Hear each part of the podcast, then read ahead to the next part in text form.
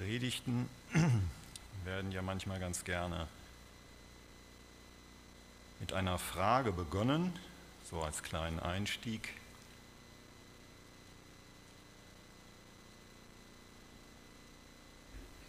Ich mache das auch mal. Ist vielleicht nicht schlecht. Ich nehme mal an, viele von euch wissen, was Pinto-Pferde sind. Ist, äh, Pinto-Pferde sind äh, keine Pferderasse, ist eine Pferdezucht. Das sind gescheckte Pferde, können zum Beispiel braun-weiß sein, schwarz-weiß sein. Und es ist noch nicht lange her, da hat anscheinend jemand in Peru eine bis dahin völlig unbekannte Pferderasse entdeckt. Sie hat angeblich den schönen und klangvollen Namen Blumento-Pferde. Alex? Blumento-Pferde. Hat jemand von euch davon schon mal gehört? Da lacht schon jemand, da hat jemand was gehört. Ähm, hat keiner gehört, äh, ist jetzt auch kein Wunder. Würde mich nämlich jetzt wundern, wenn jemand von euch davon gehört hat. Geht nämlich gar nicht. Das Ganze beruht auf einem Schreibfehler, was man in Peru entdecken kann. Das ist nämlich das. Blumentopferde.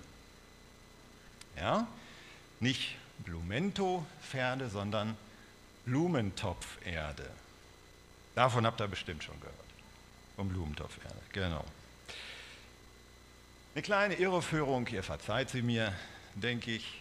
Sie soll uns einstimmen, einfach nur einstimmen. Also es geht heute nicht um Blumentopferde, auch nicht um irgendeine neue Pferderasse. Diese kleine Irreführung soll uns ein bisschen einstimmen Kannst euch erstmal wieder wegmachen, Alex, Dankeschön.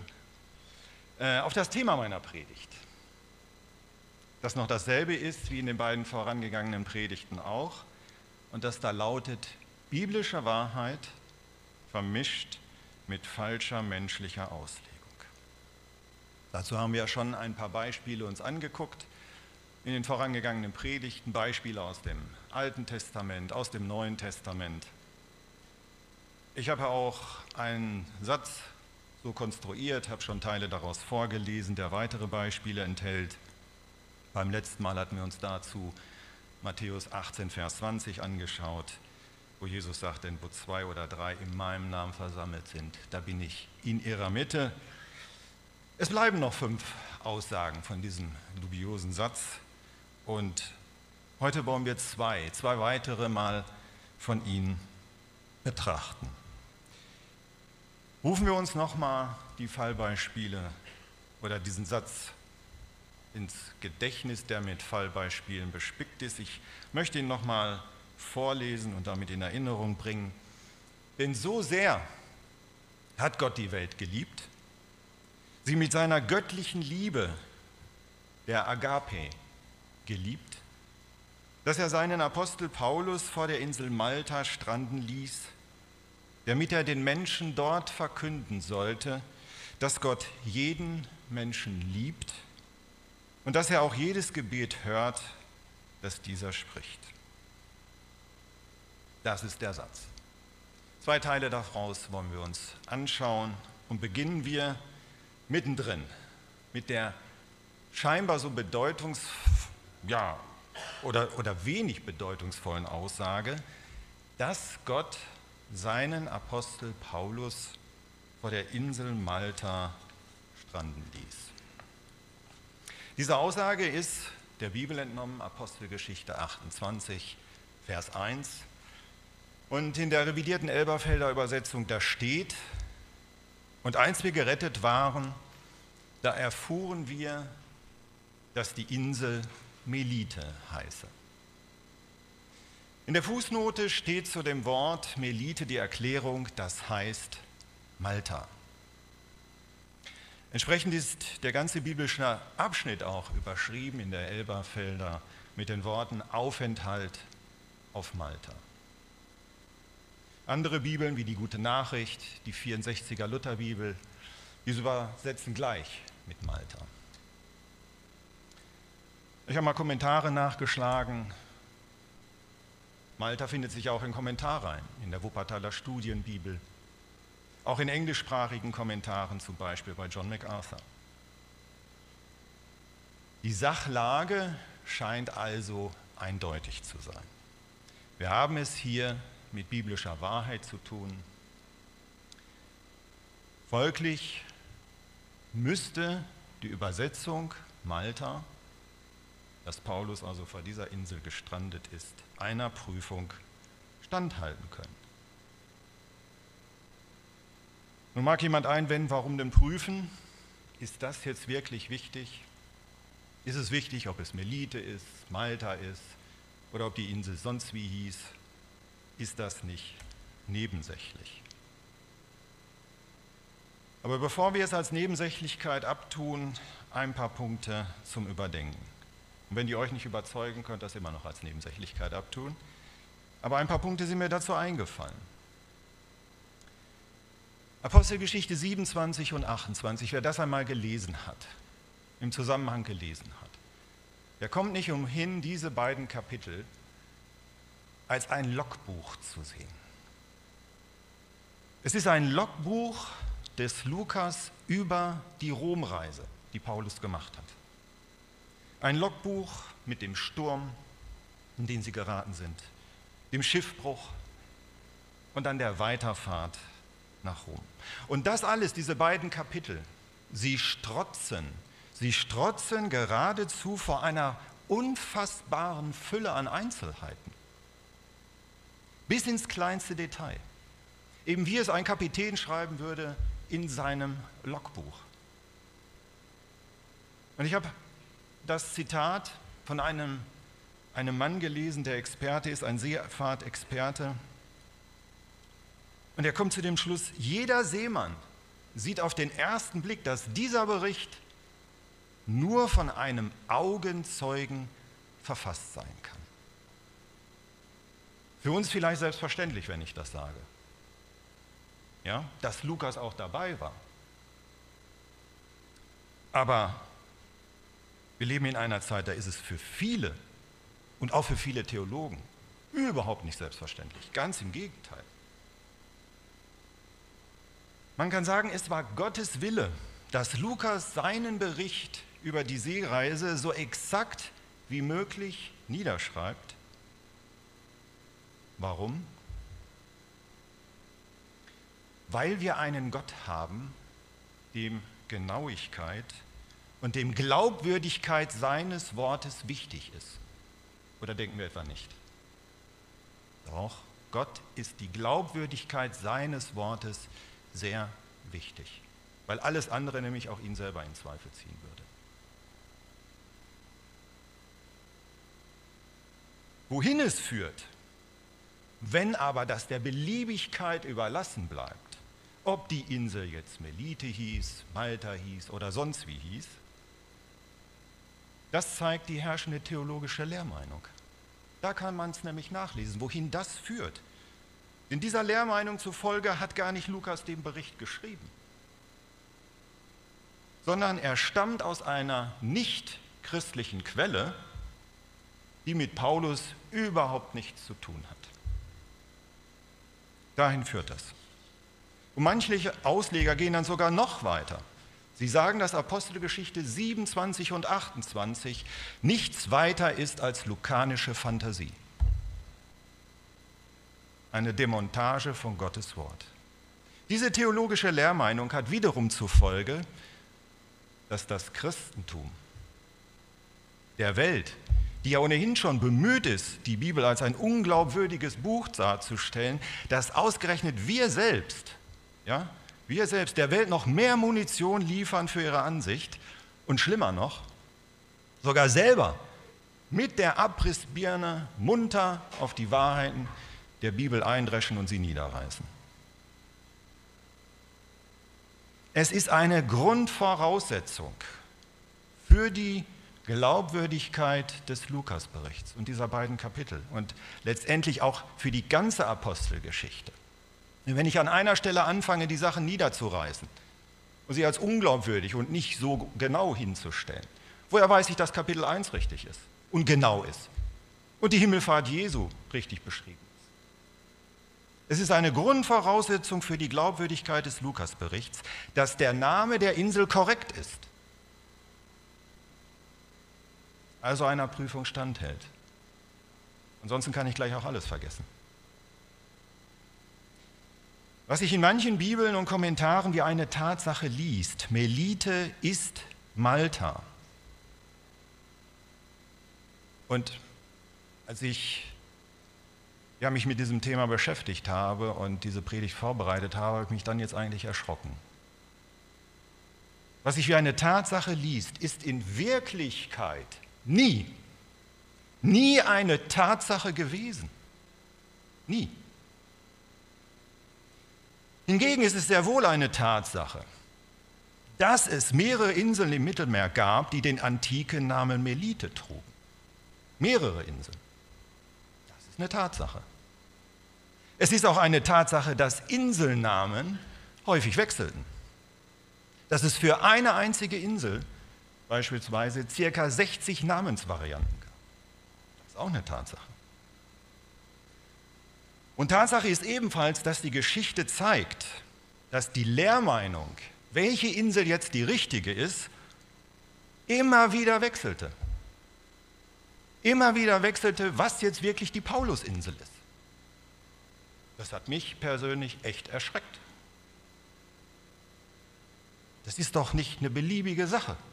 Das kann doch nicht mal die Insel sein und mal jene Insel sein.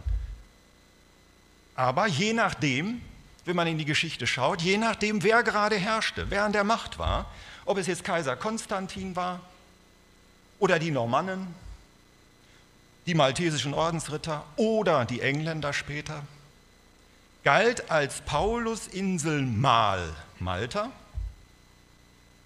mal die süddalmatische Insel Millet, mal beide, dann war es wieder Malta und dann war es auch Malta wieder nicht. Und so ging es, sage und schreibe, tausend Jahre munter hin und her.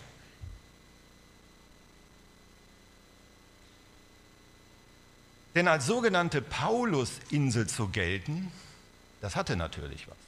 Das bedeutete Prestige. Das bedeutete natürlich auch Pilger, die kamen. Und damit war das Ganze auch lukrativ. In Wahrheit ist das Ganze nichts anderes als ein billiges Geschacher gewesen, das kein Ruhmesblatt für das Christentum war und ist. Das finde ich eigentlich sehr traurig und auch keine Ruhmestat zur Verherrlichung Gottes und seines wunderbaren Wortes. Dieser beiden wunderbaren Kapitel. Gott hatte dem Lukas aufs Herz gelegt, viele Details aufzuschreiben. Ja, warum denn? Damit eben dadurch die Glaubwürdigkeit der Apostelgeschichte untermauert wird und damit eben dadurch anhand dieser Details die Insel auch identifizierbar wird und nicht irgendwo in der Beliebigkeit verschwindet und damit der ganze Bericht nachher beliebig wird. Welche Details das sind? Ich möchte ein paar nennen, kann ich aber im Rahmen der Predigt natürlich nur ganz kurz anreißen. Was Lukas alles erwähnt.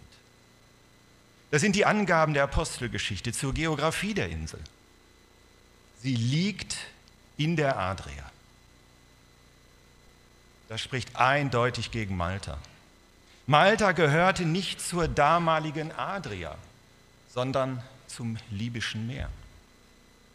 Die Angaben zur Bevölkerung der Insel.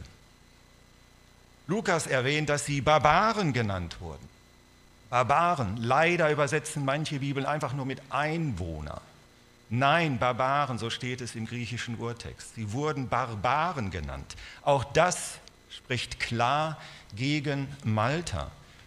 Denn die damaligen Malteser lebten im Zentrum des römischen Reichs. Sie besaßen das römische Bürgerrecht und waren damit alles andere als Barbaren. Die Angaben zur Tierwelt der Insel. Lukas erwähnt die Sandviper, ein Detail, das gegen Malta spricht. Denn die Sandviper gibt es dort weder heute, noch hat es sie damals auf Malta im Altertum. die Angaben zur Nautik. Lukas spricht und schildert das Abdriften des Paulusschiffes. Er spricht klar gegen Malta aufgrund von naturgesetzlicher Faktoren, die Wasserströmung, Erdrotation. Ist es eine naturwissenschaftliche Tatsache, dass ein vom Sturm überraschtes Schiff nicht vom kretischen Seeraum, von da sie ja wegkamen, abdriften kann bis nach Malta. Das kann es nicht und das konnte es auch nicht. Lukas erwähnt detailgetreu die Wetterangaben, die Wetterlage. Lukas erwähnt den Sturmwind Eurakilon. Auch er ein klares Indiz gegen Malta. Denn ein über den Mittelmeerraum hinwegziehendes herbstliches Sturmtief, wie es hier beschrieben wird, schleudert in Seenot geratene Schiffe vom kretischen Seeraum eben nicht Richtung Malta, sondern nordwärts ins Ionische Meer und jetzt kommt in die Nähe der westgriechischen Inseln. Und dort, dort, dort finden wir die Insel, die die eben genannten Angaben der Apostelgeschichte allesamt erfüllt. Kephalinia. Sag ich vielleicht mal ganz kurz. Ich habe ganz kurz eine Karte mitgebracht, dass wir so in etwa in Augen, vor Augen haben, wo was ist. Paulus kommt von unten weg. Wir lesen es in der Bibel, in der Apostelgeschichte, dass sie unten, wie heißt es dort wörtlich, unter Kreta hin segelten. Von dort kamen sie. Das Schiff wurde abgedriftet nach Kephalinia. Später ging es weiter nach Syrakus und dann hinauf zu dem eigentlichen Endziel des Paulus nach Rom. Und ein bisschen weiter östlich von Rom, da oben, sehen wir dann die Insel, die auch immer in, ja, in Konkurrenz zu Malta war, hin und her, die ich eben erwähnt habe, die süddalmatische Insel Millet. Das nur ganz kurz. Um diese Insel geht es. Die ist es. Sie, diese Kephalenia-Insel, diese westgriechische Insel, erfüllt all diese Dinge, die ich gerade genannt habe. Geografie, Nautik und so weiter. Erfüllt diese Angaben. Und mehr noch. Und mehr noch. Während Malta auch keine der übrigen, es folgen ja noch viel mehr Angaben, auch keine der übrigen vier Angaben erfüllt, die Luthers erwähnt tut dies Kephalinia, genauer gesagt, ihre Südwestküste, und zwar in jedem einzelnen Punkt. Sie erfüllt zum Beispiel die Information über die Lotungsdaten, die wir da lesen. Die Lotungsdaten, die, die Fadentiefe, etwa 36 Meter, 27 Meter. Die Information über die Riffe.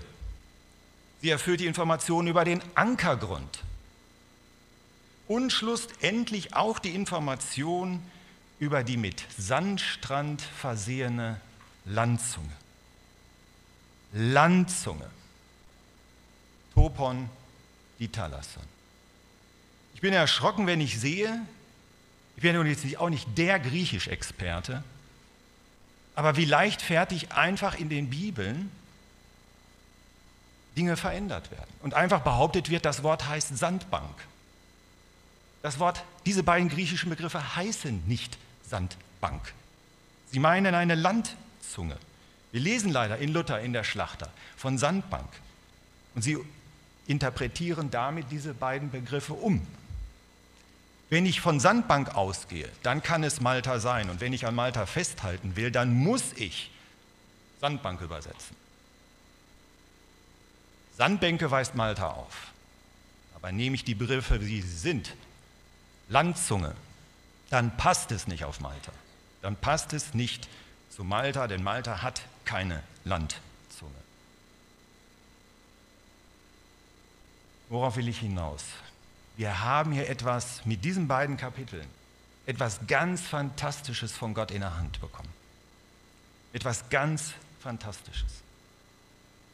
Dank dieser vielen präzisen Angaben die Lukas hier auf das genaueste notiert hat, ist es heute möglich, 2000 Jahre später, nach diesem Ereignis, 2000 Jahre nach diesem Ereignis, ja, noch nachzuvollziehen, vor welcher Insel, nämlich vor Kephalenia, und an welcher Landzunge, nämlich an der von Agostoli, sich die damaligen Ereignisse zugetragen haben.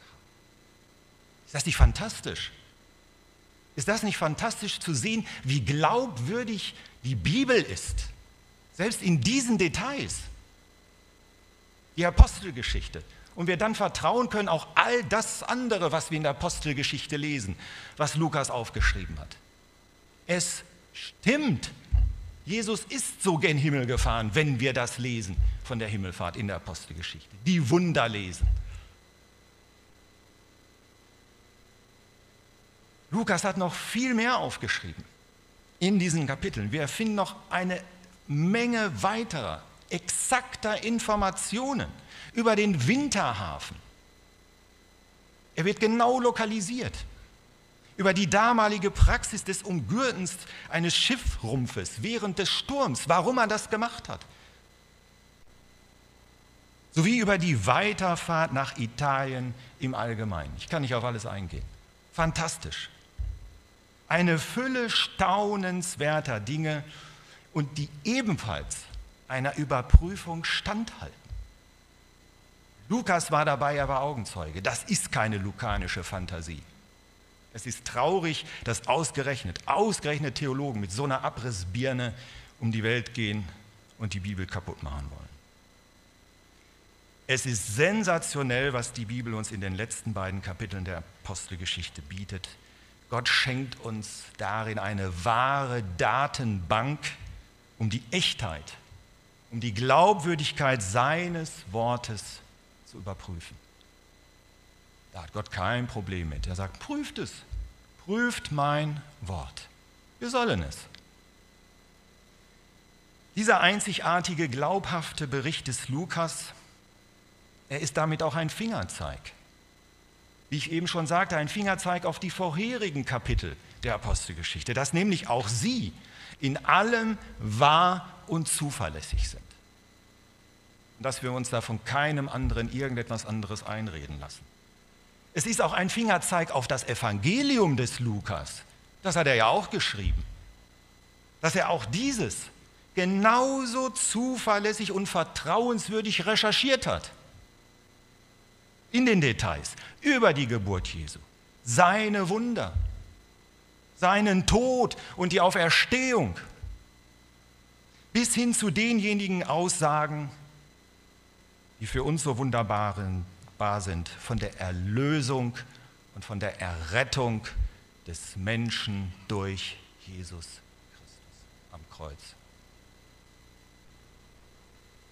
Das alles aber, dieses glänzende Licht auf Gottes herrliches Wort, es wird verdunkelt, es wird Zweifeln ausgesetzt, der Unglaubwürdigkeit preisgegeben, wenn sich die biblische Wahrheit dass es nämlich Kephalinia war, mit falscher menschlicher Auslegung Malta vermischt, die einer Prüf Überprüfung, wenn sie denn jemand überprüft, gar nicht standhält.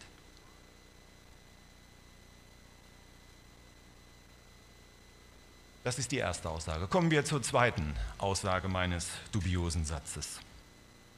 Gott hört Jesus, äh, jedes, Gott hört jedes Gebet. Ich habe es in meinem Satz so dargestellt, dass Gott, das, äh, dass äh, der Apostel Paulus das da so verkünden sollte. Wir betrachten den Satz einfach so. Erstmal, Gott hört jedes Gebet. Ein oft gehörter Satz, oder? Ein oft gehörter Satz. Gott hört jedes Gebet. Es ist auch ein oft und gerne verkündeter Satz. Ein schöner Satz. Gott hört jedes Gebet.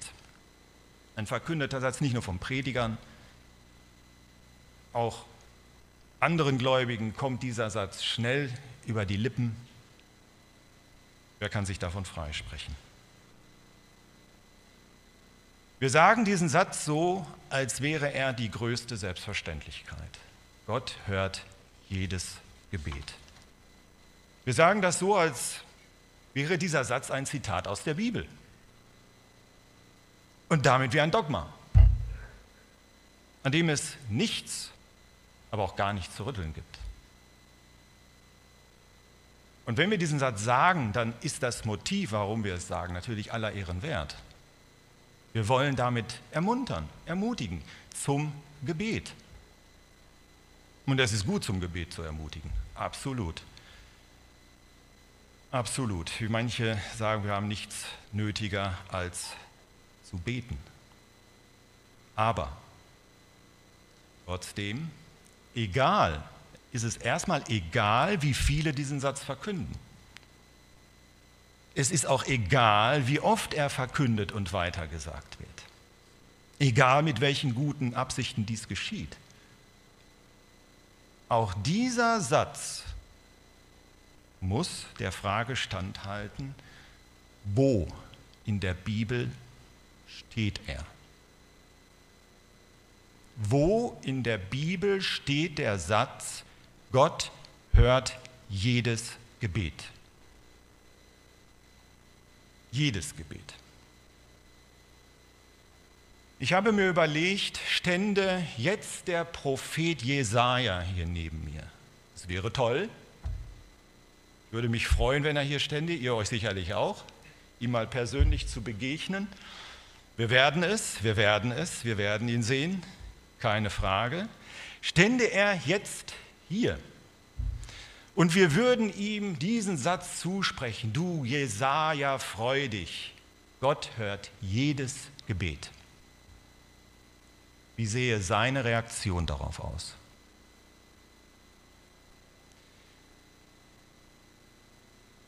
Vermutlich fiele sie so aus. Jesaja würde uns fragen, ob wir noch nie das erste Kapitel seines alttestamentlichen Buches gelesen hätten. Er würde uns darauf hinweisen, dass der allmächtige Gott Israels ihm, dem Jesaja, damals geboten hatte, folgenden Satz an sein Gottesvolk zu richten.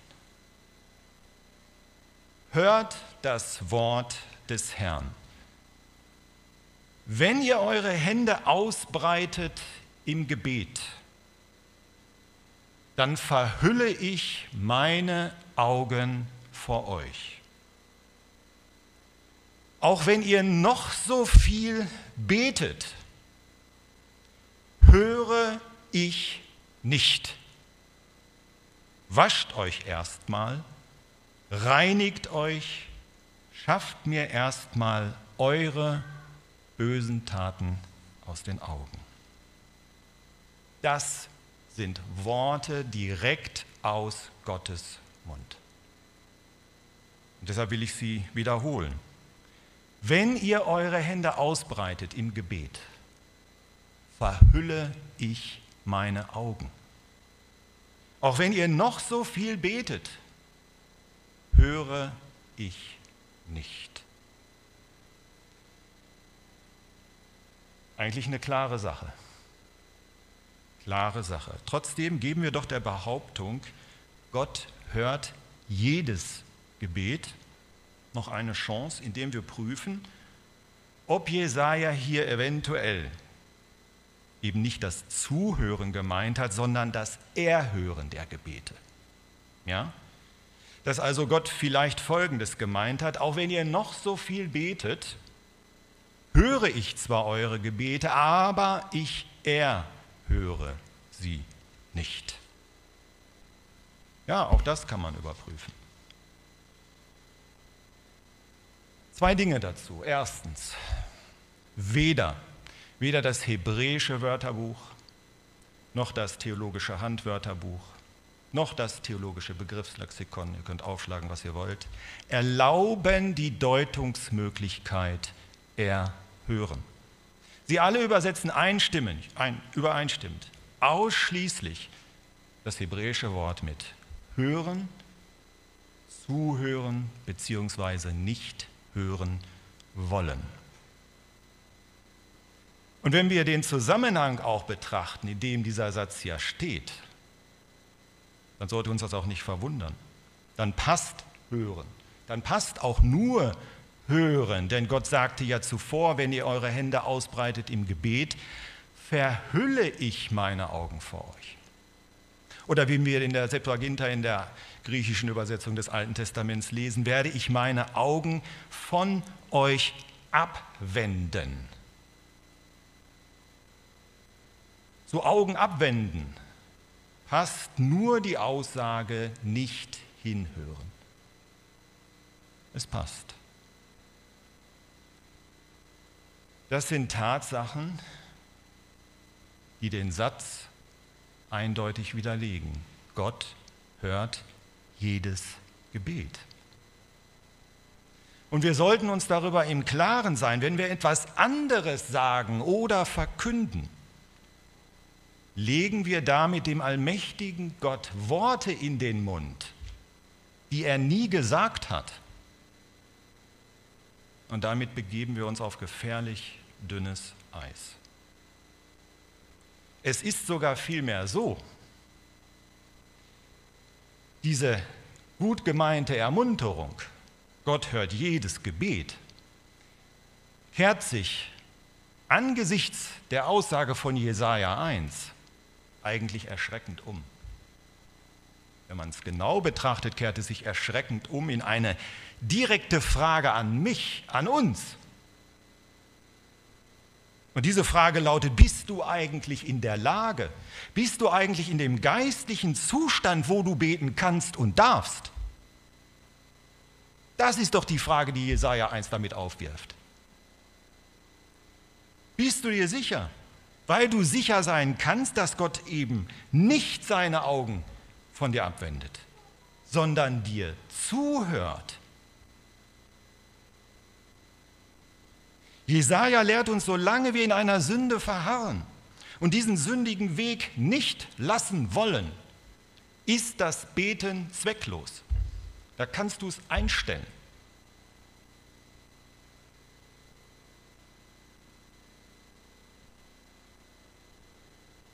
Was angesagt ist, ist Buße tun. Reinigt euch, wascht euch. Dazu ruft Jesaja sein Volk auf. Das als erstes tun und dann beten. Nun, manche mag ein, kann man einwenden, dieses Jesaja-Wort ist in eine ganz spezielle geschichtliche Situation doch hineingesprochen, oder nicht?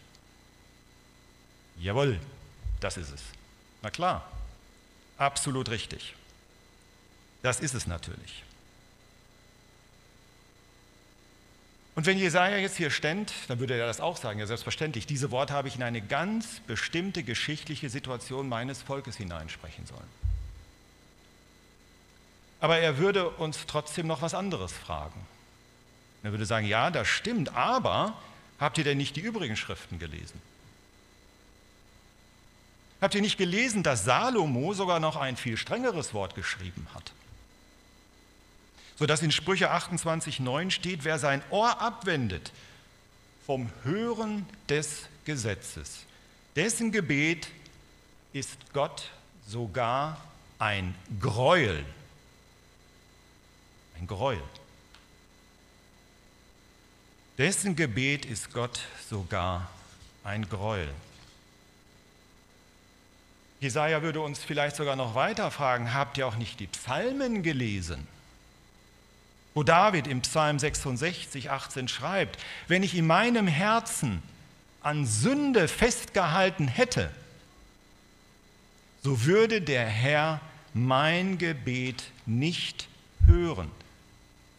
Das war David sonnenklar. Gott hat durch Jesaja in eine besondere Situation gesprochen. Ja. Aber gleichzeitig gründet sich dieses Jesaja-Wort auf einen Lehrgedanken, einen allgemeingültigen Lehrgedanken der ganzen Schrift. Ein Lehrgedanken, den Salomo offensichtlich kannte. Ein Lehrgedanken, den David auch offensichtlich kannte. Und eben ein Lehrgedanke, den Jesaja angewandt hat an sein Volk. Ist das ein Lehrgedanke, den wir auch kannten oder jetzt erst kennen? Ein kleines Fazit. Zwei Beispiele haben wir gerade betrachtet. Das erste Beispiel im Falle der Apostelgeschichte, das zeigt, dass Gottes Wort, Gottes Wort, die Bibel, brillant und verlässlich ist. Und wir sowas von dankbar sein können, dass wir das so komplett in Händen halten dürfen und jederzeit aufschlagen können und dürfen und vielleicht viel zu wenig tun. Und ein Fallbeispiel im, ja, ein Beispiel im Falle des Gebets, das uns zeigt, dass nicht alles, was nach einer Tatsache aussieht, auch wirklich eine Tatsache ist. Und dass nicht alles, was einem x-mal vorgeredet wird, und möge es noch so biblisch und noch so geistlich klingen, automatisch der Wahrheit entspricht. Sind wir als Kinder Gottes nicht der Wahrheit verpflichtet? Ich meine ja, das sind wir. Und wenn wir der Wahrheit verpflichtet sind, dann sind wir auch der Genauigkeit verpflichtet. Das eine hängt unweigerlich mit dem anderen zusammen. Auch der Genauigkeit in dem, was wir anderen sagen und was wir weitergeben. Und was wir als Wort Gottes hinstellen und damit Gott in den Mund legen. Nehmen wir diese Verpflichtung ernst zur Wahrheit und zur Genauigkeit, dann kommen wir nicht drum herum. Dann kommen wir nicht drum herum, gründlich, gründlich und fleißig das zu tun. Jetzt komme ich nochmal auf die Apostelgeschichte zu sprechen, für das die Beröer in der Apostelgeschichte ein wundervolles Lob aus Gottes Mund erhalten haben. Nämlich die Bibel, die Schrift daraufhin zu untersuchen, ob das auch wirklich stimmt, was man gehört und gelesen hat. Und nicht naiv oder aus Bequemlichkeit einfach alles so übernimmt und stehen lässt, es klingt ja gut. Also angewandt dann auch bitte auf meine Predigt hier jetzt. Prüft sie. Prüft sie und korrigiert mich, wo ich irre. Zwei Dinge sind jetzt abgefrühstückt von dem Satz. Es bleiben noch nach heute Morgen von meinem Satz drei Aussagen übrig, die wir demnächst betrachten wollen. Denn so sehr hat Gott die Welt geliebt, sie mit seiner göttlichen Liebe der Agape geliebt, was Paulus verkünden sollte, Gott liebt jeden Menschen. Glückselig, die das Wort Gottes hören, treu festhalten und Frucht bringen mit Ausharren. Amen. Ich möchte noch mit uns beten. Himmlischer Vater, ich möchte dir Dankeschön sagen dafür, dass wir in einer Zeit leben, wo wir dein Wort komplett, Altes Testament, Neues Testament vor uns haben. Jeder für uns kann es haben. Dein Wort. Und dass du uns heute Morgen gezeigt hast, wie wundervoll es ist, wie glaubwürdig es ist, wie treu und zuverlässig und überprüfbar es ist, dass dein Wort wahr ist. Und zwar in allem, in allem, was dort geschrieben steht in allem über uns Menschen, über die Bosheit des Menschen, über die Erlösungsbedürftigkeit der Menschen auch, der Erneuerung unseres bösen Herzens, aber dass du das getan hast, getan hast durch deinen Sohn, der uns zum guten Hirten geworden ist, weil er sein Leben für uns gelassen hat, dass auch das wahr ist, absolut glaubwürdig ist und dass das unsere Hoffnung ist. Ich danke dir dafür und Lass uns in dieser Weise mit Genauigkeit, mit Wahrheit ja, dir verpflichtet sein und deinem Wort begegnen und es mit Freuden immer wieder aufnehmen, damit wir auch bereit sind. Denn du kommst, du kommst wieder und dass wir bereit sind, wenn wir das Rufen, das Geschrei hören, der Bräutigam kommt, dass wir nicht vor der verschlossenen Tür stehen, sondern genug Öl haben und dann hineinkommen dürfen in deine Herrlichkeit. Amen.